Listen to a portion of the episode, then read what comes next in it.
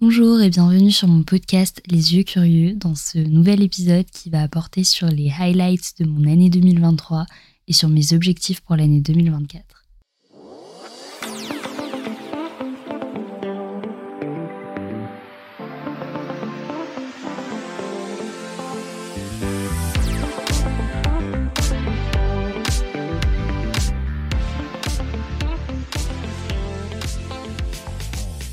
Je pense que ça va être un podcast beaucoup plus long que mon premier podcast parce que j'ai une trame bien plus longue. Je me suis demandé aussi si c'est un contenu euh, qui pouvait être intéressant pour vous qui m'écoutez. Genre je me suis dit qui suis-je pour que ça intéresse quelqu'un, mais d'un autre côté, je me dis que ça me permet de laisser une trace que j'aurais peut-être moi-même envie de réécouter euh, à la fin de l'année ou même dans quelques années. 2023 pour moi ça a été une année euh, riche alors je vais séparer mes propos en plusieurs parties. D'abord, j'ai envie de parler des moments qui m'ont marqué cette année. Il y en a pas mal quand même. Puis je parlerai voyage, donc ça c'est un peu lié euh, au moment également. Et ensuite je parlerai euh, des livres, films et séries qui m'ont marqué cette année avant de vous présenter euh, mes objectifs pour 2024.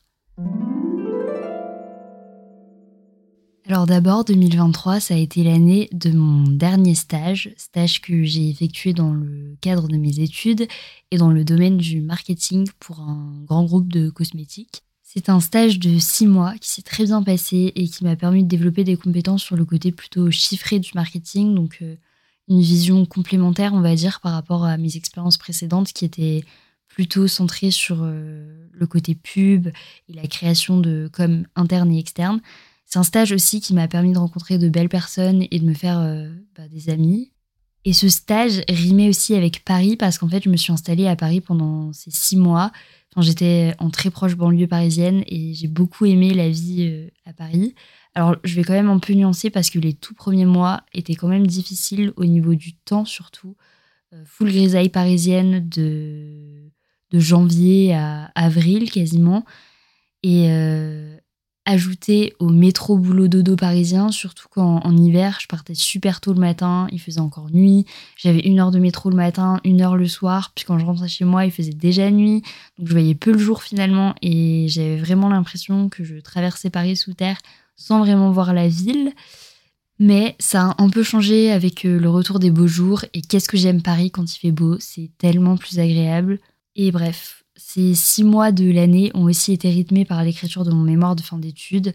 C'est le deuxième mémoire que j'écrivais et le thème, c'était euh, le marketing expérientiel et sensoriel.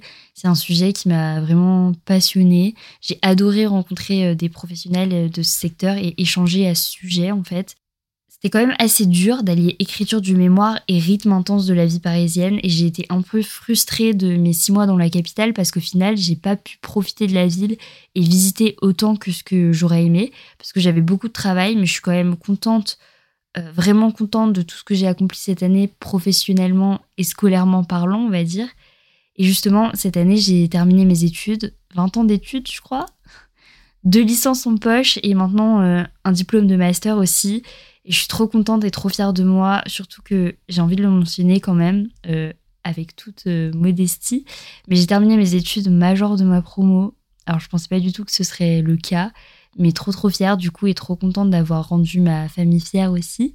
Et un des highlights de mon année, c'était clairement ma remise des diplômes où mes parents sont descendus spécialement dans le sud de la France où j'ai fait mon master pour assister à la cérémonie alors qu'on vient de l'Est de la France, donc c'était une belle occasion de venir passer quelques jours dans le Sud et aussi de, montrer un peu à ma famille mes endroits préférés à Montpellier et aux alentours. Donc clairement, c'était quelques jours au soleil, euh, chargés d'émotions et ouais, je pense que j'en garderai de très bons souvenirs.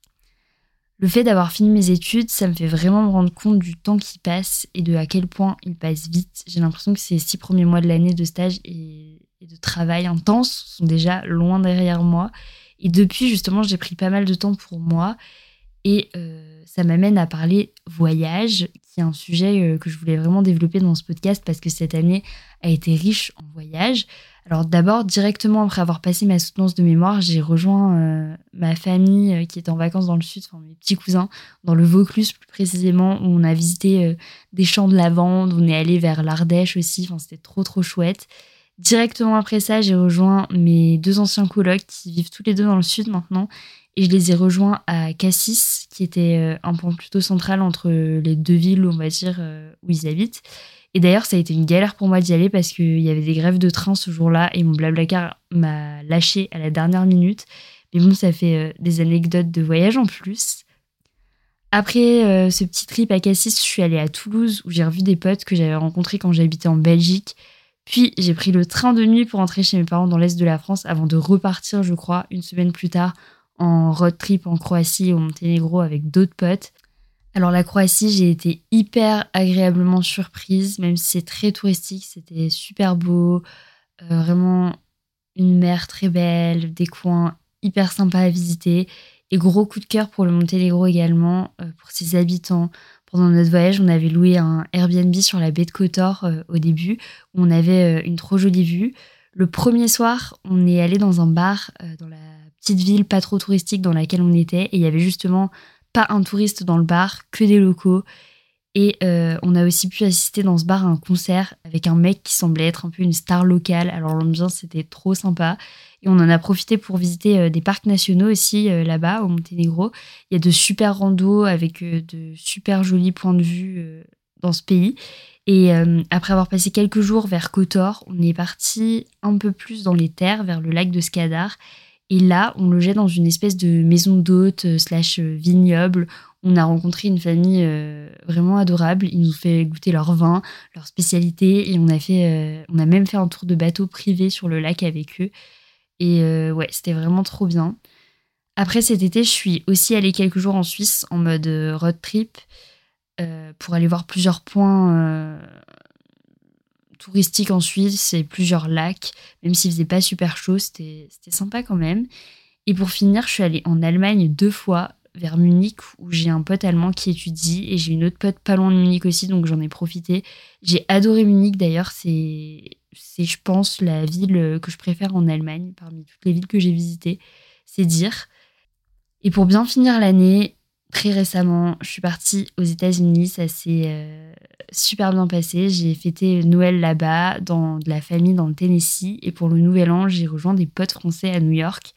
C'était ma toute première fois aux US, mais euh, je vais pas trop m'éterniser là-dessus parce que euh, ce sera le sujet d'un podcast entier prochainement, normalement. Entre tous ces voyages, un gros highlight de mon année 2023, c'est que j'ai fait de la figuration dans plusieurs projets cinématographiques ou télévisés.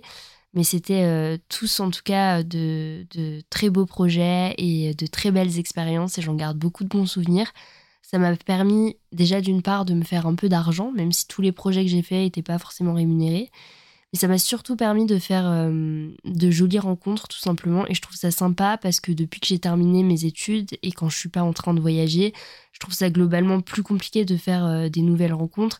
Et en plus de ça, les rencontres que j'ai fait là, c'est c'est des rencontres que j'aurais pas forcément fait euh, en temps normal et qui me sortent de mon cercle habituel. Et je trouve ça super sympa de rencontrer des gens de, de différents horizons, en fait.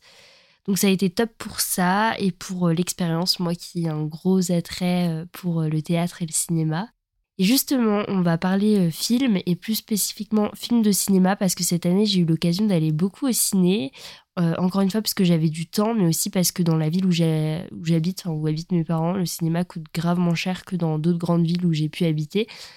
Et j'ai aussi pu profiter de cartes de réduc et d'abonnement. Donc j'ai vu 18 films, je crois, cette année. J'ai une appli qui me permet de recenser les films que j'ai vus, sinon je pense que j'en oublierais euh, la moitié. Et je vais pas m'attarder sur tous, mais en gros, cette année, j'ai vu Astérix et Obélix, L'Empire du Milieu, euh, les blockbusters Oppenheimer et Barbie, les films d'horreur Scream 6 et Lannon 2, le film euh, dramatique et apocalyptique Acide de Guillaume Canet que moi j'ai vraiment bien aimé. J'ai vu aussi le thriller euh, Reality qui est tiré d'une histoire vraie et qui tourne autour de l'interrogatoire à domicile de Reality qui est interprété par Sydney Sweeney, qui est une actrice que j'aime beaucoup et que j'ai découvert dans Euphoria. Elle joue donc euh, le rôle d'une euh, milléniale, on va dire, qui travaille dans les langues pour l'armée de l'air américaine et qui est interrogée par le FBI puisqu'elle est accusée d'avoir dévoilé des documents confidentiels qui ont provoqué un gros scandale aux États-Unis et il me semble que tous les dialogues proviennent de l'authentique transcription de l'interrogatoire. Alors un autre thriller que j'ai vu, c'est Mystère à Venise, qui est une adaptation américano-britannique d'une nouvelle d'Agatha Christie avec Hercule Poirot et euh, avec comme actrice Camille Cotin, que j'ai vraiment bien aimé. C'est un bon film d'Halloween, je dirais. J'ai vu aussi Le règne animal qui avait un beau casting, de beaux effets, une histoire originale, j'ai bien aimé. J'ai vu Le consentement euh, sur l'emprise psychologique que Gabriel Matzneff avait sur Vanessa, qui avait 13 ans à l'époque, et qui est clairement un film choc, mais important, je trouve. Aussi à propos du consentement, mais traité de manière totalement différente, j'ai vu le film How to Have Sex, qui est pour moi, euh, qui traite de manière contemporaine des excès des premières soirées, mais aussi euh, des premières fois en général et des problématiques liées au consentement dans ce contexte-là. Je pense que c'est un film qui peut vraiment parler euh, à la génération actuelle. Ensuite, rien à voir, mais j'ai vu le film français Anatomie d'une chute qui raconte l'histoire de l'accusation d'une femme allemande après euh, la mort de son mari français qui a fait une chute depuis leur chalet à la montagne et euh, il y a leur fils qui est malvoyant au milieu de toute cette histoire et on va se demander euh, est-ce que c'est sa femme qui l'a poussé ou est-ce que c'est un suicide? C'est un film assez prenant, euh, bien ficelé et il a d'ailleurs remporté la Palme d'Or à Cannes cette année, ainsi qu'il me semble plusieurs récompenses aux Golden Globes récemment, donc je pense que c'est vraiment un film à voir. Ensuite, j'ai vu L'abbé Pierre, une vie de combat, qui m'a clairement impressionné parce que je connaissais pas du tout autant de détails sur la vie de l'abbé Pierre et malgré que je l'ai trouvé un peu long, euh, c'est un film qui m'a vraiment touchée. Un film dont j'avais beaucoup entendu parler sur les réseaux et dont j'attendais la sortie, c'est Sound of Freedom, euh, produit par Mel Gibson et qui raconte une histoire vraie sur le trafic d'enfants en Amérique. C'est un film qui m'a vraiment choqué et ému. Et pour vous dire, c'est le seul film que j'ai vu cette année où euh, toute la salle a applaudi à la fin. Et je pense vraiment que c'est un film à voir. Je sais qu'il a fait pas mal polémique aux États-Unis. Alors je sais plus trop pourquoi, mais en tout cas, moi, je l'ai beaucoup euh, apprécié. Et avant de vous présenter mon top 3, euh, l'un des derniers films que j'ai vu cette année, c'est Perfect Days, qui est un film de Wim Wenders et qui se passe au Japon. En fait, on suit la vie simple d'un agent euh, d'entretien à Tokyo. C'est un film dans lequel j'ai été surprise par la faible présence de dialogue. Mais justement, c'est un beau film qui nous fait prendre conscience, je trouve, de la beauté dans les moments simples. J'avais dit que j'allais pas trop m'attarder sur les films, mais j'ai déjà pas mal développé. Après, je pense que c'était quand même euh, nécessaire pour vous teaser un peu les histoires de chacun. Mais là, donc, on arrive euh, à mon top 3 des films que j'ai vus au ciné cette année. Et en troisième position, j'ai mis le film Le garçon et le héron de Miyazaki, produit par euh, le célèbre studio Ghibli. Et donc, c'est l'histoire d'un petit garçon qui vient de Tokyo, mais qui part s'installer dans un manoir à la campagne avec son papa après la mort de sa mère. Et donc, à côté de ce manoir, il y a une tour assez mystérieuse et un héron qui va attirer le petit garçon dans cette tour où ils vont vivre tous les deux euh, toute une aventure. Et c'est un film que j'ai aimé pour ses dessins magnifiques, évidemment, et pour son histoire, bien que j'ai cru comprendre que l'histoire avait pas autant plu que les précédents films de Miyazaki. Moi, perso, j'ai adoré. En deuxième position, j'ai décidé euh, de désigner le film Simple comme Sylvain, qui est un film québécois de Monia Chokri, qui parle d'une belle aventure amoureuse assez improbable, du moins dans laquelle les, deux protagonistes sont assez différents. Et j'ai adoré les acteurs, euh, la beauté des plans, l'esthétique et la colorimétrie de ce film qui était juste génial. Et la première position de mon classement film de cinéma 2023 revient au film Flo de Géraldine Danon, qui en plus est son premier long métrage, il me semble. Et euh, c'est un film biographique aussi avec des éléments de fiction, je crois, sur son amie qui était la célèbre euh, navigatrice Florence Artaud, qui est donc la première femme à avoir remporté la route du Rhum dans un milieu qui était quasi exclusivement masculin à l'époque. Alors de base, je connais vraiment pas grand-chose à la route du Rhum et je connaissais pas bien du tout la vie de Florence Artaud. Et le fait que je l'ai vu en avant-première avec euh, une présentation par la réalisatrice et un des acteurs principaux, ça a peut-être pu jouer sur ma perception. Mais en tout cas, j'ai adoré ce film. Euh, il m'a complètement emporté du début à la fin. Et je trouve que c'est un très bel hommage à la femme qui était Florence Artaud. J'ai beaucoup apprécié euh, les choix de réalisation qu'a fait Géraldine Danon. Donc voilà pour mon top 3 des films que j'ai vus en 2023. Après, j'avoue qu'il y a deux films que j'ai vus là en début d'année et qui sont officiellement sorti en 2023, en fin d'année, qui aurait pu être, enfin, qui aurait pu peut-être bouleverser euh, ce classement. C'est les films Past Lives, donc qui est l'histoire d'un garçon et d'une fille amis d'enfance en Corée. Et des années après que l'un d'eux soit parti vivre à l'étranger, quand ils étaient encore petits, ils se retrouvent euh, maintenant adultes et établis, on va dire. Et c'est un très beau film qui peut nous amener à réfléchir sur ce qu'est le destin finalement. Donc euh, c'est un film que je recommande aussi. Et le deuxième film que j'ai vu début 2024, mais qui est sorti encore en 2023 et que j'ai adoré aussi, c'est La Tresse qui raconte l'histoire de hum, trois femmes qui vivent chacune des choses difficiles dans trois pays différents, avec trois cultures complètement différentes aussi, et euh, qui sont en fait liées. C'est une très mauvaise description, je pense que je fais, mais c'est une histoire tirée d'un livre. Euh, c'est une histoire très émouvante, encore une fois, et j'aime les films qui me font ressentir quelque chose comme ça, et là, franchement, c'était le cas, et je recommande fortement. J'avais dit aussi que j'allais parler séries, mais franchement, cette année, j'ai été assez déçue. Enfin, j'ai pas regardé beaucoup de séries parce que j'ai pas pris le temps. J'en ai vu quand même quelques-unes. J'ai vu la série sur Bernard Tapie qui était pas mal. J'ai vu le, le, chapitre Bridgertown sur euh, la reine Charlotte que j'ai bien aimé. Euh, mais globalement, cette année, j'ai surtout regardé la série Gilmore Girls, qui est une vieille série, donc c'est pour ça que je savais pas si j'allais vraiment parler série, mais c'est vrai que Gilmore Girls, c'est vraiment une série euh, j'ai envie de dire, c'est un comfort show. C'est le genre de série qu'on peut regarder euh, quand on a un coup de mou ou même regarder en fond quand on fait quelque chose d'autre. Enfin, c'est vraiment une série sympa à regarder, pas prise de tête et divertissante. Et ensuite, pour finir, je vais parler des livres que j'ai lus cette année. J'en ai plus lu que les autres années, même si en 2024, j'aimerais lire encore plus. Là, j'ai repris un abonnement à la bibliothèque pour pouvoir euh, emprunter des livres. J'ai une énorme liste de livres qui me font de l'œil dans mon téléphone aussi. Et bref, cette année, il y a deux lectures qui se sont démarquées et qui n'ont rien à voir euh, l'une avec l'autre. D'abord, j'ai envie de vous parler de The Love Hypothesis de Ali Hazelwood. C'est l'histoire d'une étudiante en doctorat scientifique, en tout cas d'une étudiante qui écrit une thèse en sciences et euh, qui rencontre un jeune professeur de son école qui n'est pas son prof à elle. Et on va suivre une, histoire euh, autour de ces deux personnages. Et j'ai beaucoup aimé la plume de l'autrice. C'est un livre qui se lit avec plaisir, vraiment rapidement et avec euh, de l'humour et beaucoup de légèreté. Contrairement à pas mal de romans d'amour, là j'ai vraiment trouvé que l'histoire euh, était pas trop teenager et j'ai vraiment aimé. C'est peut-être parce que les personnages principaux sont quand même plus âgés que dans d'autres euh, romans. Mais même pour moi qui ne suis pas du tout du monde scientifique, je trouve que c'était facile de s'identifier ou de se projeter. Et c'est vraiment un livre qui est accessible, facile à lire et divertissant également.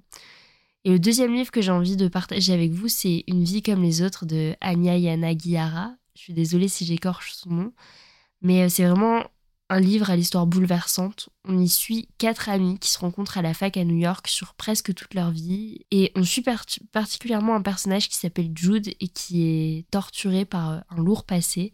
J'ai pas trop envie d'en dire plus, mais c'est vraiment un livre qui m'a marqué, qui m'a fait réfléchir sur la vie. Alors j'ai trouvé qu'il y avait quelques longueurs parce que c'est vrai que c'est un livre très descriptif et très long. Je crois qu'il y a plus de 800 pages dans la version brochée et plus de 1000 dans la version de poche. C'est vrai que je crois qu'on apprend peu de choses sur le personnage principal avant plus d'une bonne centaine de pages.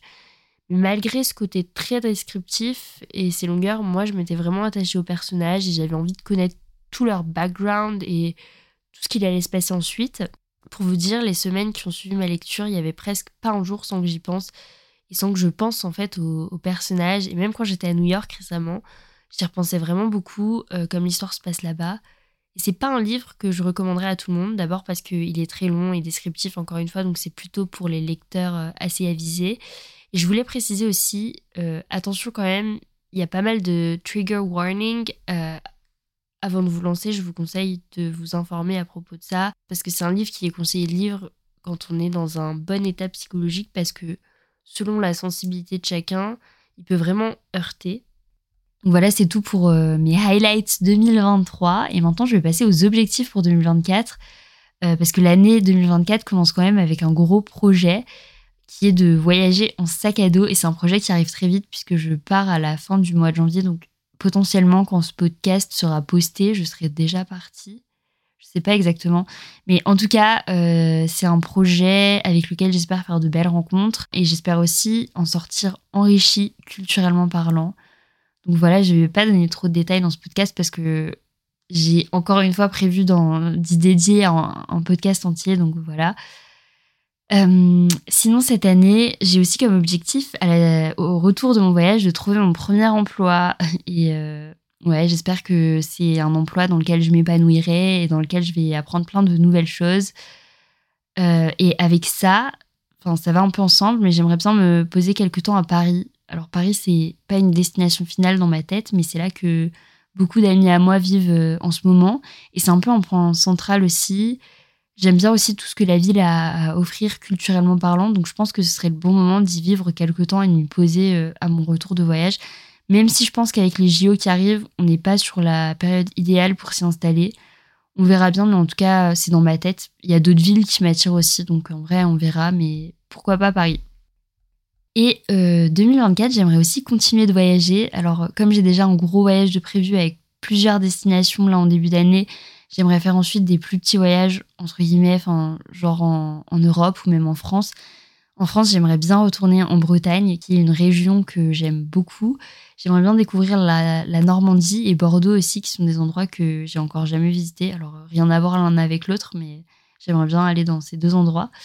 Et en Europe, j'aimerais trop aller euh, Portugal parce que j'ai une copine qui va y être en Erasmus là en début d'année. Coucou Anaïs si euh, tu m'écoutes. Et j'aimerais trop pouvoir euh, bah, lui rendre visite du coup. Euh, en Europe aussi, j'aimerais trop aller dans le sud de l'Italie et faire la côte amalfitaine.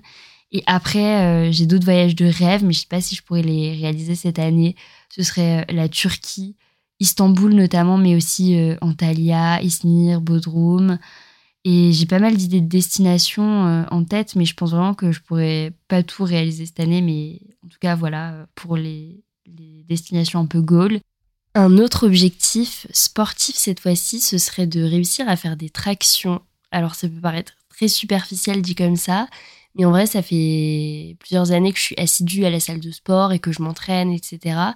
Et c'est un exercice que j'arrive toujours pas à faire et mine de rien c'est vraiment difficile pour moi en tout cas et je pense pour beaucoup de meufs plus que pour les mecs en tout cas de faire des tractions et j'ai beau euh, être assidue, je pense qu'en fait j'essaye pas assez dur assez durement, je sais pas comment on dit.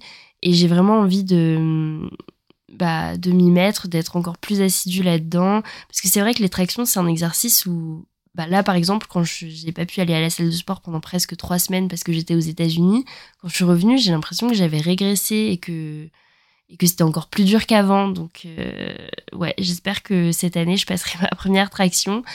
Et dans la continuité de ça, j'espère euh, pouvoir aller toujours euh, à la salle de sport et rester autant euh, assidu, encore une fois. continuer d'y aller quand j'aurai repris une routine en revenant de voyage, etc. etc. Et mon dernier gros objectif cette année, c'est d'arriver à passer du temps avec ma famille.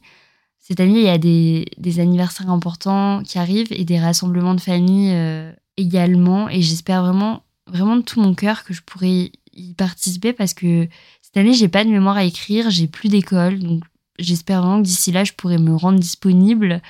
Parce que c'est vrai que les années précédentes, j'étais pas mal occupée avec mes études et j'ai loupé pas mal de moments de famille importants à cause. Enfin, parce que j'étais focus dans mes études et parce que j'habitais loin de ma famille. Et cette année, j'ai un peu envie de rattraper le temps perdu ou en tout cas de, bien profiter de ma famille.